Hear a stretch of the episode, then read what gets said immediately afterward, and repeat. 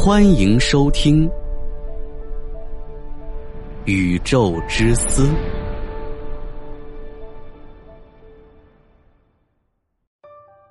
大家好，《宇宙之思》快更版已正式上线，每天更新三期，VIP 即可畅爽收听。关注主播，进入主播个人主页即可找到，或直接搜索“宇宙之思快更版”。感谢大家的支持。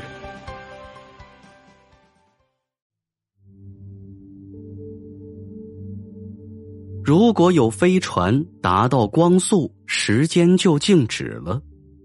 时间静止了，人肚皮会饿吗？这个问题对你可能烧脑，但稍微有点科学常识的人一点也不烧脑，因为在光速中。所谓时间停止，不是飞船中的人感觉停止了，而是他们身上所有的细胞都停止运动了，一切都真正的停止了，没有了，时间为零，空间为零。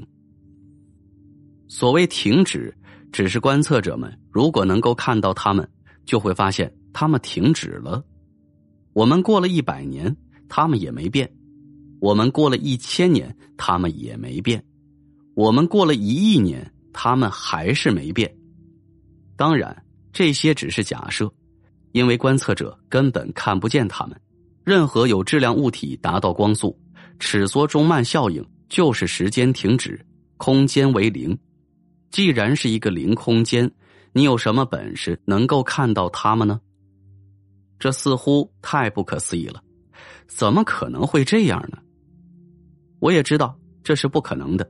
因为爱因斯坦狭义相对论中早就给了一个杠杠，任何有静质量的物体都不可能达到光速，因为达到光速，动质量将变得无穷大，驱动的力量也需要无穷大。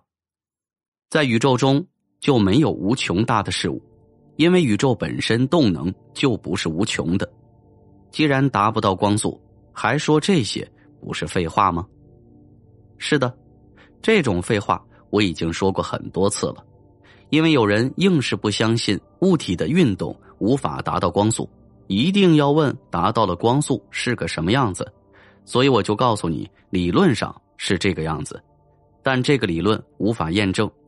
不过，爱因斯坦光速极限的理论已经经历了一百多年的验证，不管是伟大的科学家，还是自认为伟大的民科们，都无法推翻这个结论。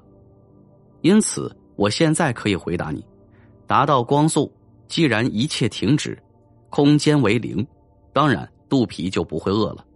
如果一定要描述一下时间停止、空间为零的感觉，就是整个宇宙都会变成没有距离，想去哪里不要刷的一下，就没有这刷的一下就到了。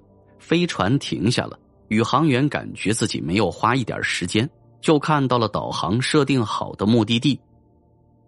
在我们的日常生活中，什么时速几百千米，甚至飞船秒速十来千米这些航行中，时间膨胀效应都是微乎其微的，只在导航中需要相对论调整，但在亚光速飞行中，尺缩中慢效应就可以描述了。根据爱因斯坦给出的速度时间膨胀效应公式，我们可以计算出各种接近光速飞船中的时间膨胀效应。计算过程这里就不赘述了。总之，当飞船速度达到零点五光速时，时间膨胀效应会达到一点一五倍；零点九九光速时，时间膨胀效应就达到了七倍；零点九九九九时达到七十倍；零点九九九九九九时达到七百零七倍，以此类推。以后每在后面拖上两个九，膨胀效应就会递增十倍。这是什么意思呢？就是达到某个速度后，飞船里的时间就放慢了相应倍数。这种时间放慢不是人类能够感觉到的放慢，而是整个系统基本粒子运动、衰变、细胞生长都遵循这个系统的时间，还是一分一秒的过。只是与地球比较，才能够显现出时间的相对性。比如，一艘速度为零点九九九九九九九九九九九九九九倍光速的飞船，时间膨胀了七百零七万倍，飞往距离我们三百万光年的三角座星系 M 三三。地球人观测飞船中的时间，就比自己慢了七百零七万倍。而飞船中的人感觉到 M 三三的距离就缩短了七百零七万倍。这样，飞船到了 M 三三，距离就只有约零点四二四光年了。按照零点九九九九九九九九九九九九九九倍光速飞行，达到那里也就约需要零点四二光年了。而地球人看到的是正常飞行了三百万光年。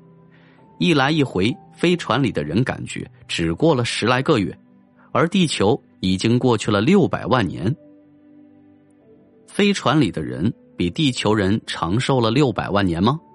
不，他们只是穿越到了地球的未来，而自己一点儿也没有感觉到长寿，因为在飞船里，时间依然是一分一秒的流逝，他们身上的所有细胞依然正常代谢。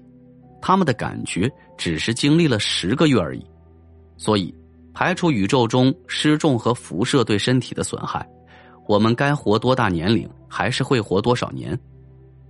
如果不回到地球，不进行比较，我们就感受不到这种时间变化。只是理论上知道时间膨胀效应正在自己身上发生，这是因为地球人。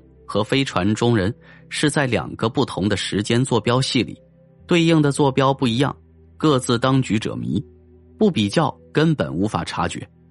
飞船里的人过了一天吃了三顿饭，一点也不觉得饿，而地球人已经过了七百零七万天，这是多少年吃了多少顿饭，我就不去计算了，各位自己掰掰手指头吧。物理规则。限制了人类航天是不能达到光速的，甚至接近光速也很难实现。那么，如何突破这个速度瓶颈，在浩瀚的宇宙进行恒星际乃至星系际航行呢？现在，科学界认为的希望可能有两个：一个是时空折叠，跨越星际空间；还有一个就是虫洞穿越。当然，这两个设想。都还是停留在理论上和科幻中，还有很多当前无法克服的巨大的障碍和困难，因此未来能否实现还无法定论。所谓时空折叠，通过曲率引擎扭曲的时空，让遥远的距离折叠成折扇一样，距离大大缩短。虫洞穿越就是利用时空隧道穿越到遥远的目的地，虫洞。由宇宙自然形成的，也可人工制造。我把这种方式称为超近道。理论上，这两种方法都可能以超光速若干倍的速度达到目的地，但并不是提升飞船航行速度，而是跨越。通过缩地法和超近道，大大减少了旅途。因此，这种方法不会产生时间膨胀效应，就不会出现。飞船旅行一年，地球已经过去数百万年乃至多少亿年时空杨谬了。人类无法突破光速限制，只能另辟蹊径。